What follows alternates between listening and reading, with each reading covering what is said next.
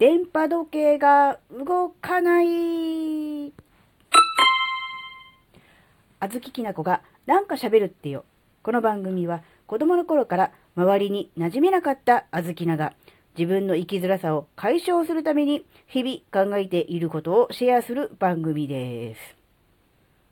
こんにちは、あずきなです。いやいや、本当に、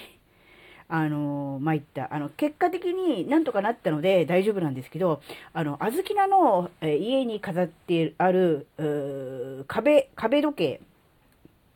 がですね、あの、電波式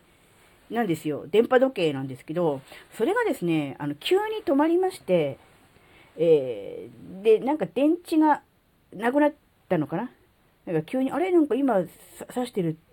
なんだろう、時間と全然違うんだけど、なんでだろうって思って、で、電池がないと。で、電池取り替えて、なんかリセットボタンとかあったんで、まあ押すのかなって思って、なんか、何細い、先の細い棒みたいなので、ね、あの、押してリセットしたんですよ。で、普通それだったら、あの、正しい時刻にすぐ戻るって思うじゃないですか。ところがですね、あの、動くんです。電池新しくしたから。動くんですけど、12時のところ、あ、あの、アナログ式です。アナログ式の壁時計です。で、あの、12時のところのこうね、あ長針と短針がピタッとこうくっついたところで止まって、そこから本当は現在の時刻に動くと思うんですけど、全く 動かないんですよ。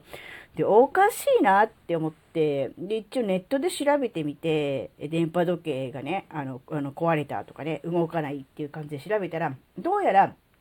あのー20分ぐらいかかるらしいんですよ。だからその間、どうすればいいかっていうと、電波が、えー、なんていうの、受信しやすい窓際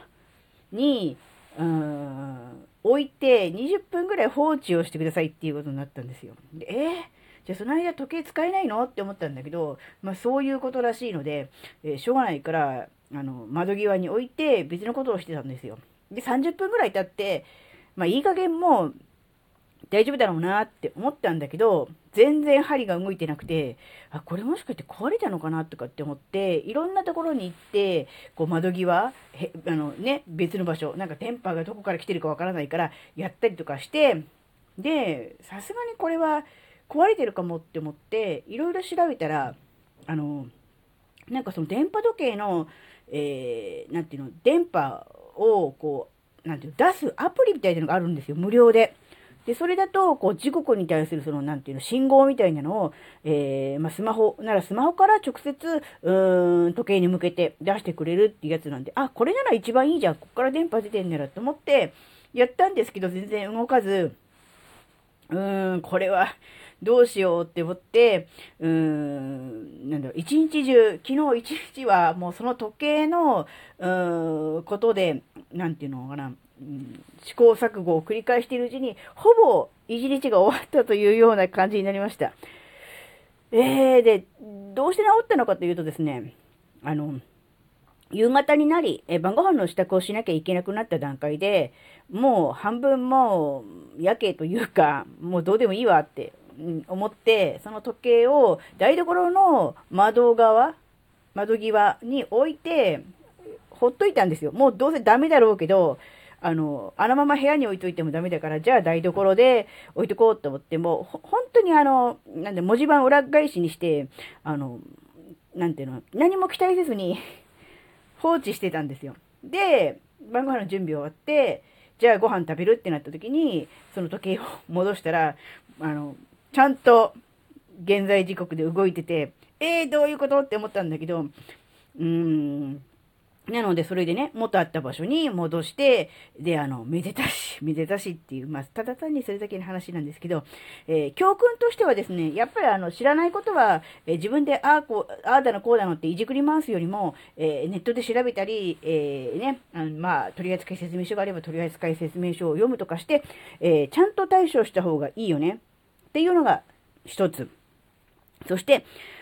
うん、二つ目としては、あの、やっぱりね、うん前にも喋ってるんですけど、あの、自分で何とかしようと思って、あれこれいじるよりも、もうやるべきこと、あの、説明通りに書いてあることをやったらもう、あとは、まあ、野となり山となりじゃないですけど、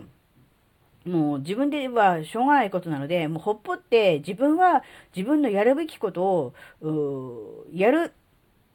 もうそのね、今回だと時計ですけど、時計のことは忘れて、もう1日2日時計なくても別に他のね、例えば目覚まし時計とか他ので時計見れるんだから、なくてもいいやぐらいの気持ちでちょっと開き直って、ほっといた方が結果良かったかなって。うん、まあ、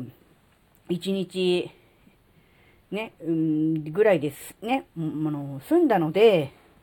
良かったんですが、うん、その間ずっとずっと時計のことが気になって、ずっとそればっかりいじってたら、やっぱ時間ももったいないし、やることもできないし、なんかすごく、ね、あの、まあ、無駄というかもったいないなって思うじゃないですか。って思うと、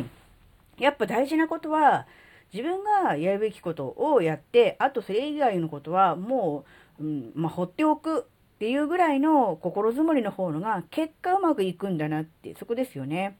何度も何度もリセットボタンを押していると、そのリセットボタンを押すたんびにまた新たにこう電波を受信しに行くっていう感じですよね。で、たまたまそのタイミングで電波が受信できれば、良かったのかもしれませんが、やはり受信しにくい環境であった場合は、やっぱりそのリセットを押すたんびに、うん、うまくいかなくなるわけですよね。だったらもうほっといて、えー、ね、うん、2、3日、まあ時計なくてもいいやぐらいの気持ちでいった方が良かったなって思ったんですね。なので、あの、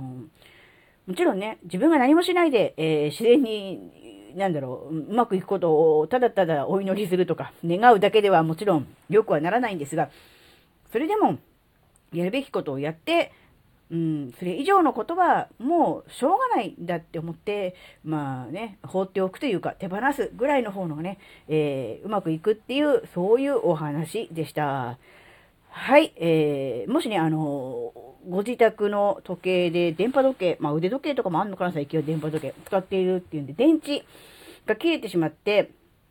えー、電池交換をして、えー、リセットをした場合はですね、あのー、正しい時刻になるのに、あのー、場合によっちゃ、電波の受信状況によっちゃね、あの、時間がかかるだっていう、だからあとはもうやることやったらほっといていいんだっていう、そのね、知識があるだけで、あまりね、そこにあまり、あの、なんて言うんだろうな、うん、心をね、持ってかれるってことなく、あとほっとけばいいっていう、うん、う、そこのね、知識があるだけでだいぶ違うかなっていうこともね、思いました。はい。えー、今回の話があなたの生きづらさ解消のヒントになればとっても嬉しいです。最後までお聴きいただきありがとうございました。